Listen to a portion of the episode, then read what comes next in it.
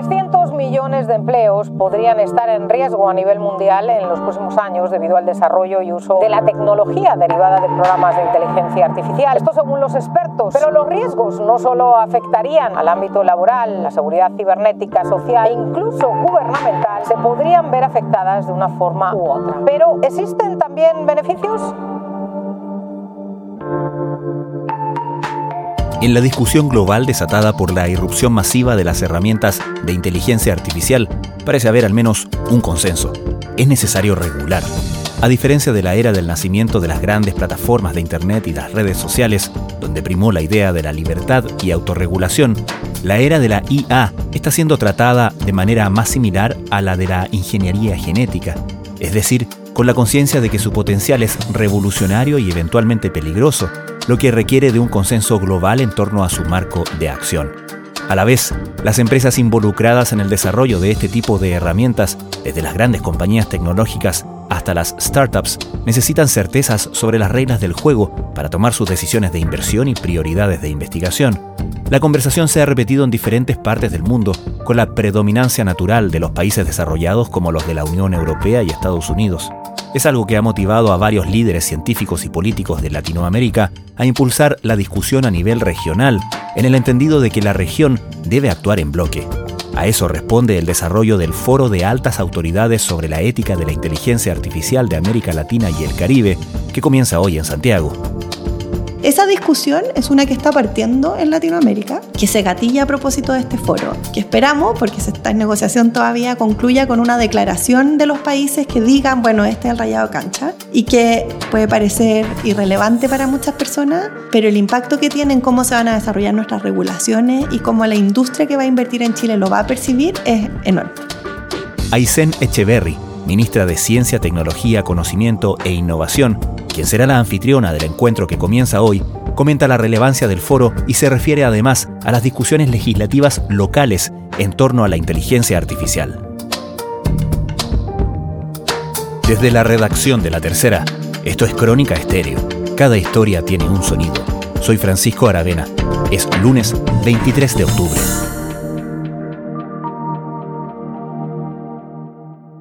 Ministra, déjeme partir por ser abogado del diablo. ¿A quién le importa que este grupo de países, que no son lo más prevalente en la industria tecnológica internacional, se reúnan a discutir este tipo de cosas en Santiago de Chile? Uno podría pensar que no mucha gente, ¿verdad? Pero hoy día cuando vemos el avance que ha tenido la discusión global en materia de inteligencia artificial, nos damos cuenta de que ya no es solo una discusión de desarrollo tecnológico, sino que es una discusión respecto al desarrollo de la humanidad. Y si miramos lo que pasó en la Asamblea General de Naciones Unidas hace algunas semanas, el tema de la inteligencia artificial fue planteado no solo por los países más desarrollados del norte, sino que fue y es uno de los pilares de preocupación del secretario general de Naciones Unidas, a propósito de cómo esta herramienta que es tan potente y tan disruptiva puede ser una herramienta que facilite, por ejemplo, el cumplimiento de los objetivos de desarrollo sostenible. Entonces, hoy día entramos en una fase de la discusión donde el tema eh, tecnológico propiamente tal, la tecnología dura en el fondo, sigue siendo un tema de preocupación, pero se agrega sobre eso una capa de preocupación que es más política, geopolítica o de desarrollo de la humanidad, donde el que los países de la región estén coordinados y tengan una voz no solo es fundamental, sino que el espacio está se abrió ese espacio para que nosotros podamos participar de ese ámbito también. La Comisión Económica para América Latina y el Caribe, la CEPAL, marcó un hito significativo al presentar el primer índice latinoamericano de inteligencia artificial. En la primera medición del índice se determinó que todos los países de América Latina y el Caribe avanzaron en el desarrollo de inteligencia artificial, pero ninguno logró imponerse sobre los otros. También se evidenció que hay fuga de talentos y la fuerza laboral se está quedando en el pasado, sin contar con la dicotomía de temor y esperanza que genera.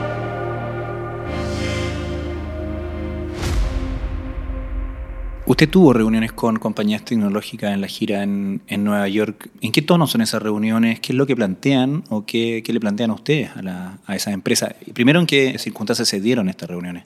Bueno, desde el Ministerio estamos impulsando esta agenda hace ya harto tiempo, incluso antes de que yo llegara al Ministerio. Esto eh, viene de una política que se dictó durante el gobierno anterior. Y mm, En ese ámbito, como país, nosotros tenemos dos espacios de conversación con la industria que son relevantes. Uno tiene que ver con el cómo generamos las condiciones para que haya inversión en investigación y desarrollo en inteligencia artificial en nuestros países. Y ahí me puede hacer la primera pregunta del comienzo, ¿verdad? ¿Por qué querría venir una grande tecnológica a hacer investigación y desarrollo a Chile? Y la respuesta es doble. Por un lado, porque Chile ha desarrollado capacidades muy interesantes en la materia. Chile hoy día es pionero en casi todos los ámbitos relacionados con inteligencia artificial a nivel latinoamericano. Y lo segundo es porque la inteligencia artificial, para realmente entregar todos los beneficios y ser toda lo productiva que se vaticina que va a ser, requiere de algo que se llama contexto, que a veces a nosotros no se nos olvida. Es muy distinto desarrollar inteligencia artificial en inglés por desarrolladores norteamericanos en un contexto norteamericano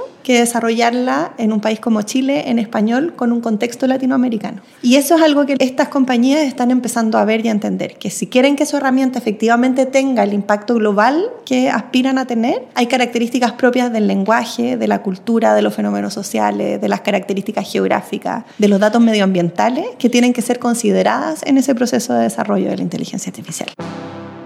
Pero en ese sentido las consultas de las compañías tienen que ver con el entorno y principalmente el contexto científico de calidad, de cantidad de investigadores, por ejemplo. Así es, y, para ser súper transparente, eh, la conversación comienza desde una preocupación de las compañías en el aspecto regulatorio. Las tecnologías no conocen fronteras y por lo tanto lo que se regula en los distintos países para ellos es relevante, para nosotros también evidentemente, pero luego muta esa conversación y lo pude ver en cada uno de los casos hacia un interés genuino y nuevo, casi de sorpresa en algunos casos, respecto de las capacidades que hoy día hay en Chile. Chile ha cambiado mucho en términos científicos tecnológicos en los últimos cinco años. Y nuestro país, que presentaba atractivos importantes para inversión en infraestructura, por ejemplo, los data centers o la conectividad, donde avanzamos mucho, hoy día también es de interés para las compañías cuando hablamos de inteligencia artificial, computación cuántica, desarrollo de investigación con estas herramientas, porque hemos desarrollado una masa crítica importante y porque la investigación que se está haciendo acá es reconocida a nivel internacional. Y por lo tanto cambia un poco la conversación y efectivamente se abren nuevas líneas potenciales de trabajo conjunto que son relevantes para las compañías y para el país. Guadalajara se convierte en el epicentro de la innovación tecnológica en América Latina con la creación del laboratorio de Wiseline que abrirá sus puertas en 2024 en el campus Guadalajara de la Universidad Tecnológica de Monterrey.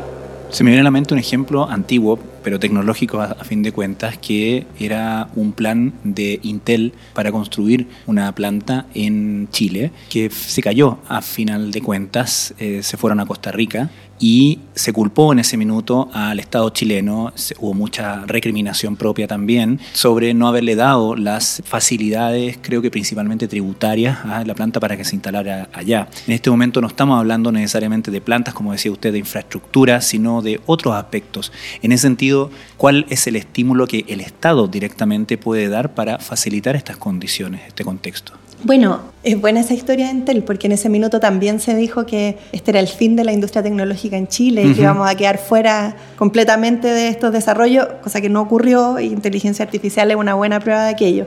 Pero es importante comprender que aquí no se trata solo de un factor, sino que un conjunto de cosas. Y cuando hablamos de inversiones más tradicionales, por llamarlo de alguna forma, la certeza que entrega nuestras instituciones es un factor relevante, las características tributarias del país es un factor relevante, la capacidad o, la confianza que se genera en torno a eso es relevante. Y uno puede decir, bueno, estos son tres temas que hoy día están siendo tan discutidos, sí, pero no al nivel que impactan la inversión. De hecho, por eso la inversión ha continuado creciendo y el año pasado fue récord de inversión extranjera en el caso de Chile. Cuando hablamos de inversiones en tecnología, hay un elemento extra que pasa a ser fundamental, que son el talento, ¿verdad? Y el capital humano que existe para abordarlo. Y ahí es donde el Ministerio de Ciencia empieza a jugar un rol que es distinto. Hoy día tenemos más de 450 programas de doctorado en el país, tenemos 18.000 doctores ya titulados, una productividad científica que supera los niveles de la OCDE. Y esos elementos son muy valiosos para una empresa que quiere empezar a pensar, digo empezar porque estos son eh, negociaciones y conversaciones de largo aliento, pero empezar a pensar en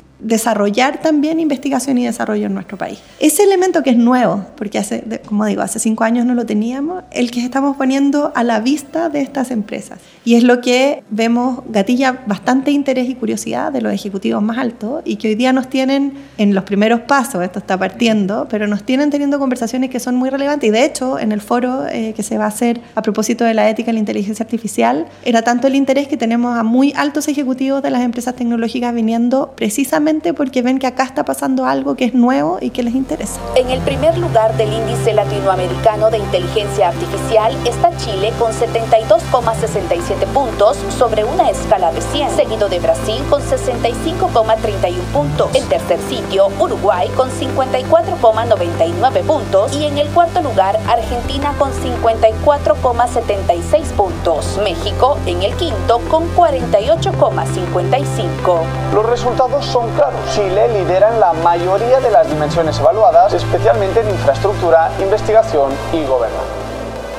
Antes de pasar al tema del foro, quería preguntarle, porque usted fue con el presidente a la gira en Nueva York, como decimos, pero fue también a la gira europea, que tuvo hitos científicos importantes, como la participación de Chile en el CERN, ¿no? el, centro que, eh, donde está el colisionador de hadrones. En general, ¿Cuál es la principal pregunta que se hace en esos entornos respecto del entorno científico chileno? ¿En qué se están fijando? Es interesante porque ellos conocen muy bien el entorno científico chileno, probablemente incluso mejor que muchas de las empresas que tenemos hoy día en Chile. La pregunta viene por el lado de cuál es el siguiente paso. Chile tiene una presencia muy activa en el ámbito de investigación en el CERN, pero también en el INRIA en Francia, que es el Instituto de Ciencias de la Información y las Telecomunicaciones en el fondo, inteligencia artificial también, y así en distintos centros con decenas de investigadores chilenos que están o trabajando allá o en colaboraciones. Pero ellos entienden, igual como lo estamos haciendo nosotros, que una pata de esto es la investigación científica y otra es la del desarrollo tecnológico y la transferencia hacia la industria, que son espacios donde Chile efectivamente hasta ahora no ha participado. Y la pregunta es, bueno, ¿cuándo van a entrar en esta fase y cómo expandimos esta sociedad que tenemos en términos científicos a estos ámbitos? Y eso es un poco lo que gatilla la decisión de iniciar este proceso para ser Estado asociado en el fondo. Y es lo que gatilla también la conversación que tenemos con En Francia, de cómo pasamos de acogerlos como un centro de investigación más a transformarlo en un canal de colaboración conjunta científica y de desarrollo tecnológico entre países. Y así con distintas organizaciones, ¿verdad? Lo que al menos yo percibo cuando salimos de Chile, vamos a Estados Unidos o a Europa, es que hay una muy alta valoración de la ciencia chilena y está la pregunta en el aire, bueno, ¿y cuándo avanzamos en desarrollo tecnológico y desarrollo productivo asociado a estas tecnologías? Si está viendo este documental, probablemente sea un ser humano o la congénere. Pero ¿qué significa en realidad ser humano? Yo he ideado un mundo mágico de color, de unicornio, lo que quiera, y he introducido ese input, ese prompt, para generar que la máquina genere toda esa creatividad. Actores y actrices de todo el mundo temen que la inteligencia artificial haga su trabajo cada vez menos necesario, obsoleto. Luego, ¿quién tiene la creatividad? ¿La máquina o las personas? Hay algo que me preocupa y es que has comentado que la inteligencia artificial se alimenta de datos y lo que me preocupa es que estos datos pueden estar sesgados. Se impresionan fácilmente, ¿verdad? Quizá deberían preguntarse qué dice de su creatividad el que mi colega pueda componer poemas con solo combinar unas palabras. Así es como son posibles cosas que parecían inimaginables hace solo unos años. Estás escuchando Crónica Estéreo, el podcast diario de la tercera. Hoy, la ministra de Ciencia, Tecnología, Conocimiento e Innovación, Aysén Echeverry, comenta la relevancia del Foro de Altas Autoridades sobre la Ética de la Inteligencia Artificial de América Latina y el Caribe, que comienza hoy en Santiago. Tenemos esa preocupación, ¿cierto?, por dar las condiciones, si se quiere, iniciales para pasar a la nueva etapa, eh, por atraer en ese sentido investigación e inversiones que tienen que ver con investigación eh, científica a nuestro país. Pero el Foro de Altas Autoridades sobre Ética de la Inteligencia Artificial de América Latina y el Caribe está con su atención en el, al final de ese, de ese proceso, ¿no? en o, en el otro lado de la línea. ¿Cómo se compatibilizan en ese sentido ambas conversaciones? ¿Por qué vienen, por ejemplo, ejecutivos además de altas autoridades? Bueno, porque los marcos regulatorios y los contextos éticos que se le da tanto al desarrollo como a la implementación, y aquí ocurren los dos espacios, en los dos momentos, digamos, es fundamental para que la tecnología pueda seguir avanzando y la industria tenga interés en seguir avanzándola y que esto se haga con ciertas características que benefician a las personas. Esa es la discusión ética en el fondo, es, es la discusión respecto de cuáles son los límites de los contornos, hasta qué punto una herramienta que es muy poderosa se puede usar y cuándo no. Yo siempre doy este ejemplo, pero para mí es muy visible, que es que la inteligencia artificial puede ayudar mucho en el aula, pero mis niños están en el colegio y yo no aceptaría que cambien al profesor por una inteligencia artificial, ¿verdad? Y eso tiene que ver con este rayado de cancha, con cuáles son los límites que como sociedad consideramos que son los adecuados para el desarrollo de la tecnología. ¿Por qué es de interés para la industria? Porque la industria necesita conocer esos límites y necesita poder adecuarse a esos límites y que ojalá esos límites no difieran tanto de los límites que se están poniendo en Europa, en Estados Unidos y en otras partes del mundo, porque son tecnologías globales. Esa discusión es una que está partiendo en Latinoamérica, que se gatilla a propósito de este foro, que esperamos, porque se está en negociación todavía, concluya con una declaración de los países que digan, bueno, este es el rayado cancha, y que, volviendo a la pregunta inicial, puede parecer irrelevante para muchas personas, pero el impacto que tiene en cómo se van a desarrollar nuestras regulaciones y cómo la industria que va a invertir en Chile lo va a percibir es enorme. Claro, porque uno piensa que, obviamente, o lo que uno ha visto incluso con las grandes compañías tecnológicas, cuando China dice algo le hacen caso al tiro, porque quieren entrar a ese mercado y porque de otra manera China cierra las puertas y desarrolla sus propios productos, ni siquiera los echa de menos. Europa ha tenido éxito poniendo una regulación más estricta en términos, por ejemplo, de protección de datos personales, actuando en bloque. Cada país por separado probablemente no hubiera tenido ese éxito. Estados Unidos lo hace quizás tardíamente, se dan cuenta ahora, porque lo están haciendo por vía de derechamente llevarlo a tribunales, ¿no? Por eh, libre competencia o por otros, otros argumentos, pero finalmente los, los llevan al banquillo los acusados antes de haber eh, rayado la cancha y quizás esa es una de las autocríticas que se hacen allá. De alguna manera uno piensa que Latinoamérica en esto, a lo mejor es muy valioso que tenga una voz, pero es difícil pensar que tenga un voto o no. No es tan difícil y de hecho ocurre algo parecido a lo que ocurre con Europa, ¿verdad? Si uno suma a los países de Latinoamérica y el Caribe, en términos de mercado, deja de ser irrelevante. Y si bien, claro, no tenemos un nivel de integración y de asociación como tiene la Unión Europea, sí existe, al menos en materia científica tecnológica, esto que en, en relaciones internacionales se llaman like-minded countries, ¿verdad? Como que vemos las cosas de una manera parecida. Y eso nos entrega un tremendo potencial cuando se trata de participar y de trabajar como bloque. Tanto es así, que esto ya salió en la noticia, no es secreto, la CAF, que es el Banco Internacional de Desarrollo, tiene interés en participar y en invertir en los países de Latinoamérica y el Caribe como bloque para temas, por ejemplo, de capacidades de cómputo. Porque ven que hay un mercado primero, hay capacidades de investigación y hay una necesidad del mundo de que los datos y que la información que se genera de esta parte del mundo estén también en la discusión. Voy a hacer con el ejemplo que es más directo, cambio climático. La inteligencia artificial tiene que ver con cambio climático por dos áreas. Primero porque requiere de mucha energía, esa es la expresión correcta. Pero además porque puede ayudar en procesos de investigación o en transformación productiva que ayuden a mitigar los efectos del cambio climático. ¿Dónde está viviéndose el cambio climático con mayor intensidad? En esta parte del mundo. Nosotros somos de los países más afectados. Es relevante que tengamos entonces capacidades acá para entender, para aportar y para que contribuya al desarrollo de ese ambiente a nivel global. Por supuesto que sí. ¿Lo podríamos hacer sin tener la conectividad que tenemos, la inversión que se ha hecho en infraestructura y los científicos? No, pero los tenemos. Y eso abre una conversación que es completamente diferente. Welcome back to First Move. I'm Julia Chasley and here are your hypothetical headlines for August 16, 2035. AI systems are everywhere. They govern hospitals, run airlines, and battle each other in the courtroom. The good news is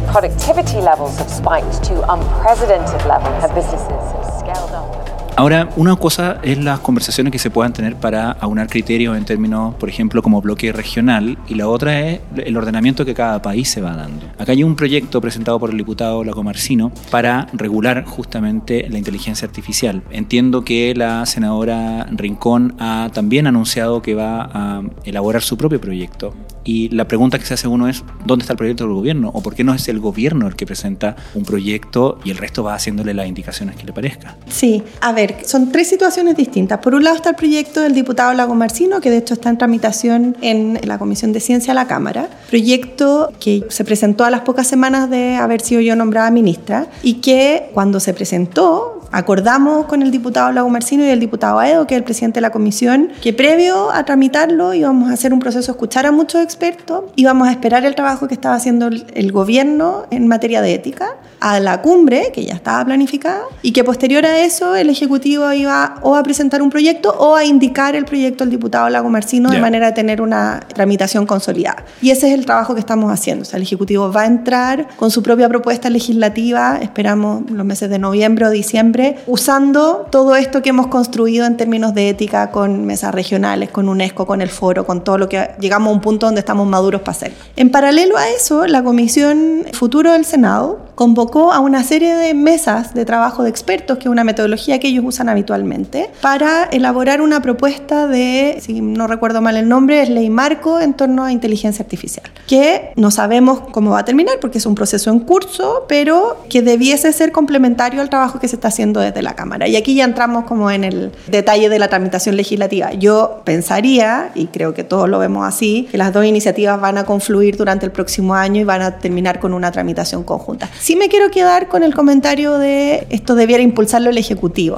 Sí, pero también es importante que estas iniciativas tengan toda la transversalidad, no solo política, sino que también de actores de gobierno del Estado, en el fondo, que participan. Y en ese sentido, a nosotros no nos preocupa tanto estar como en la firma del proyecto, sí que tengamos una discusión con la mayor altura de miras para que esto llegue a puerto y de buena manera. Governments will need to work directly with technology companies as actors hay otro asunto legislativo que varios investigadores, por lo menos con los que he hablado en este tema, lo señalan como un problema que no esté resuelto, que es la actualización de la ley de protección de datos. Un proyecto de actualización que es del 2017 y todavía está en tramitación. ¿Cuál es la postura del gobierno al respecto? A mí me tocó participar en la redacción de ese proyecto hace muchos años con hmm. otro sombrero.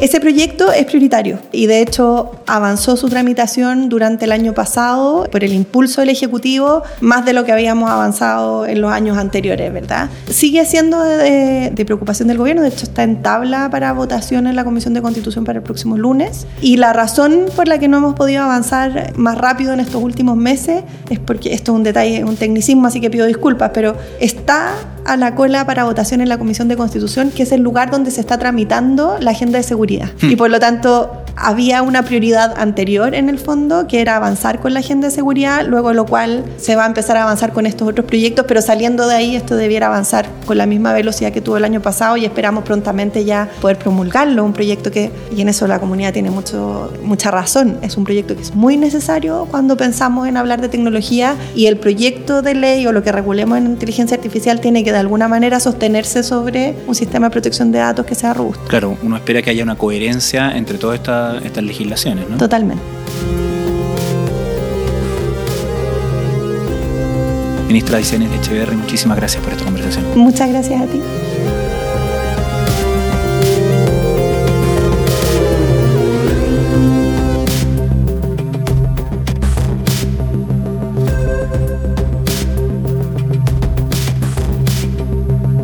Crónica Estéreo es un podcast original de La Tercera. La edición y conducción es de quien les habla, Francisco Aravena. El diseño y postproducción de sonido son de Michel Poblete. Nuestro tema principal es Say Again de Citadel. Escucha todos nuestros episodios en Spotify o en tu plataforma favorita de podcast y en latercera.com. Nos encontramos mañana en una nueva entrega de Crónica Estéreo. Cada historia tiene un sonido el podcast diario de la tercera.